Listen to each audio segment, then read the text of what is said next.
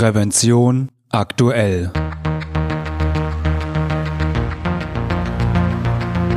Ihr Podcast für Sicherheit und Gesundheit bei der Arbeit. Herzlich willkommen und hallo. Schön, dass Sie wieder eingeschaltet haben. Am Mikrofon begrüßt Sie Falk Sins. Liebe Hörerinnen und Hörer, die Gefährdungsbeurteilung gilt als das vielleicht wichtigste Instrument im Arbeitsschutz. Sie wird in Paragraph 5 des Arbeitsschutzgesetzes gefordert. Dort heißt es, der Arbeitgeber hat durch eine Beurteilung der für die Beschäftigten mit ihrer Arbeit verbundenen Gefährdung zu ermitteln, welche Maßnahmen des Arbeitsschutzes erforderlich sind. Das bedeutet nichts anderes, dass Unternehmen und Unternehmerinnen Gefährdungsbeurteilung durchführen müssen.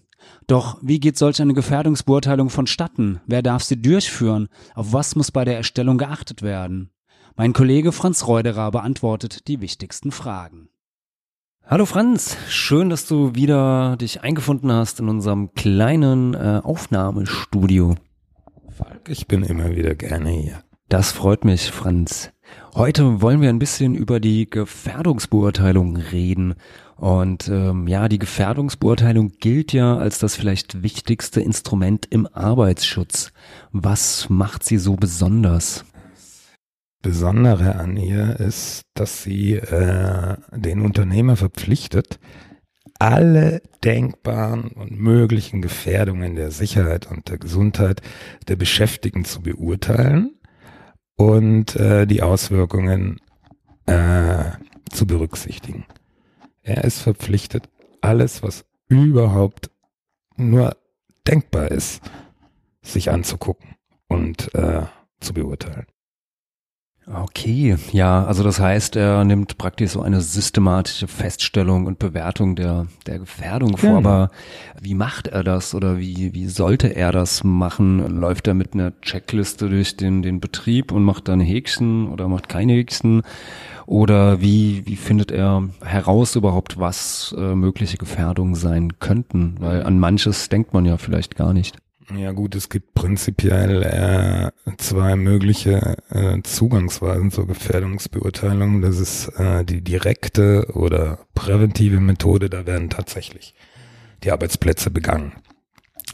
Dann gibt's eine indirekte Methode, dass man sozusagen aus vergangenen Ereignissen wie Unfalluntersuchungen beispielsweise vertiefte Ereignisanalysen durchführt, um äh, diese Erkenntnisse daraus dann mit in die Gefährdungsbeurteilung mit einfließen zu lassen. Also diese indirekte ist aber eher für die Fortschreibung der Gefährdungsbeurteilung wichtig. Für den, die Ersterstellung der Gefährdungsbeurteilung ist auf jeden Fall ein, eine direkte Begehung angesagt. Okay, dann schaut man sich dort die Arbeitsplätze an, identifiziert mögliche Gefährdungen. Wie kann der, der Unternehmer oder die Unternehmerin denn dann die entsprechenden Arbeitsschutzmaßnahmen daraus ableiten? Na gut, äh, es gibt ja zunächst einmal die sogenannten Gefährdungsfaktoren, die äh, es wird untersucht, ob der Arbeitsplatz eine Reihe von Gefährdungsfaktoren aufweist, also beispielsweise eine mechanische Gefährdung durch Leitern oder Tritte oder eventuell sich unkontrolliert bewegende äh, Teile von Maschinen. Es gibt elektrische Gefährdungen, Stromschlag, die chemische Gefährdung, Hautkontakt mit Konfa äh, Gefahrstoffen und so weiter und so fort. Das ist eine, eine also sind insgesamt kann man sehr elf Gefährdungsfaktoren identifizieren und äh, den Arbeitsplatz auf diese Gefährdungsfaktoren untersuchen.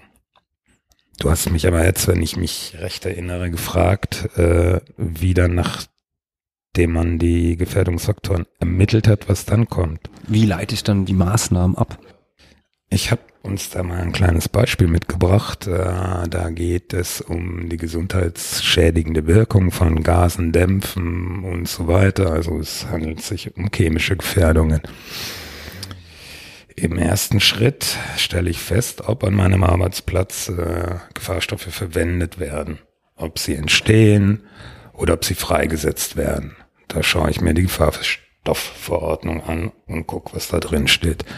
In einem zweiten Schritt, nachdem ich herausgefunden habe, dass es solche Stoffe an diesem Arbeitsplatz gibt, werde ich die gefährlichen Eigenschaften der Stoffe ermitteln und dazu beispielsweise für die Atemwege nehme ich mir wieder unsere wunderbaren technischen Regeln her. Für die Atemwege habe ich die TRGS 402 und die 406. Für eine Hautexposition habe ich die TRGS 401 und so weiter und so weiter.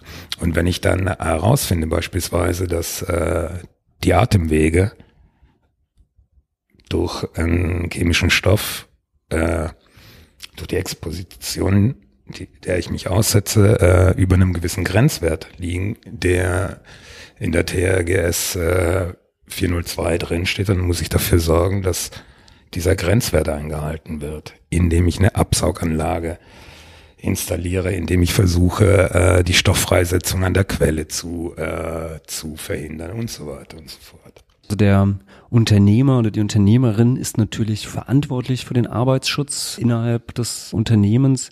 Aber ich könnte mir jetzt gut vorstellen, dass die Gefährdungsbeurteilung natürlich jetzt nicht von dem Unternehmer oder der Unternehmerin durchgeführt wird, weil ich glaube, dafür braucht man dann ja auch ein gewisses Fachwissen oder äh, Spezialwissen. Also ist es dann auch möglich für die Unternehmer, die Gefährdungsbeurteilung an eine geeignete, befähigte Person abzugeben?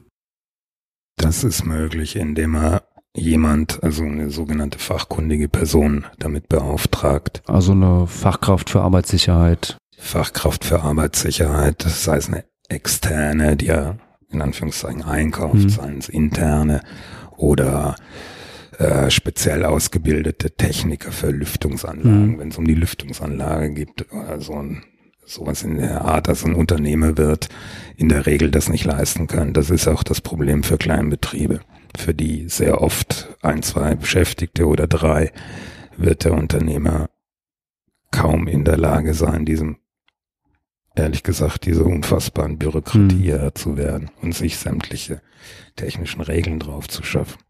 Ja, aber irgendwie schaffen sie es dann ja doch hoffentlich. Ja. Ja. Hoffen wir es, dass sie es schaffen, hoffen wir Ja, seit ähm, 2013 gab es ja eine, eine gravierende Neuerung. Äh, seitdem müssen bei äh, äh, ja, müssen auch psychische Belastungsfaktoren in die Gefährdungsbeurteilung mit aufgenommen werden. Wie kann ich mir das denn dann vorstellen? Da gibt es äh, mittlerweile auch äh, bestimmte Hilfsmittel. Also es gibt sehr viele Handlungsanweisungen, die die Berufsgenossenschaften beispielsweise zur Verfügung stellen. Aber ich sprach ja gerade eben von den Gefährdungsfaktoren, von diesen von diesem Cluster von elf äh, verschiedenen Gruppen. Und da gibt es auch einen davon, das sind die sogenannten psychischen Belastungen. Darunter zählen bestimmte Arbeitsanforderungen oder bestimmte Arbeitsaufgaben, die in einer gewissen Zeit äh, zu erledigen sind, was zu Stress führen könnte.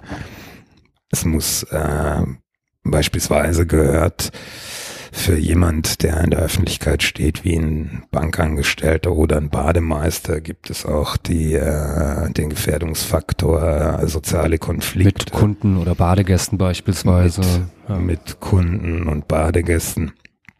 Wie gesagt, also Zeitdruck, Stress, Konflikte.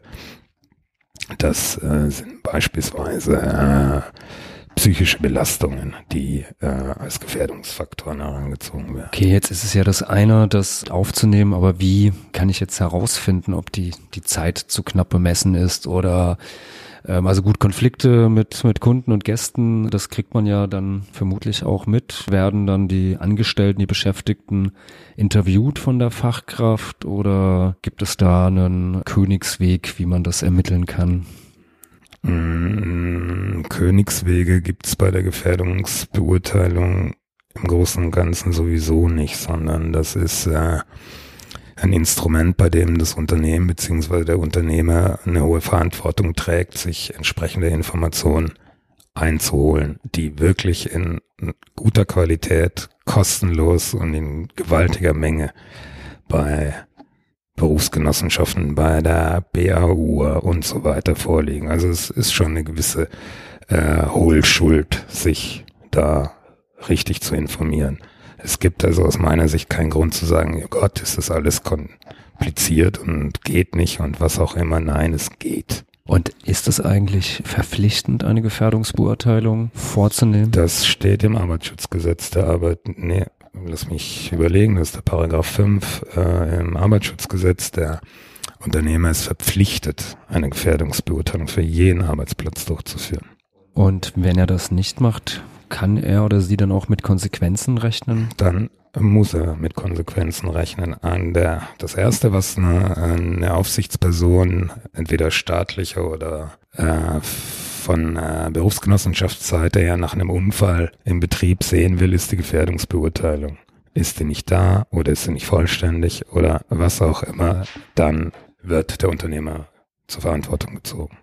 Das heißt Geldstrafe. Geldstrafe und äh, wenn es zu wirklich schweren äh, Verletzungen oder sogar zum Tod führt, dann kann das auch mehr sein. Okay.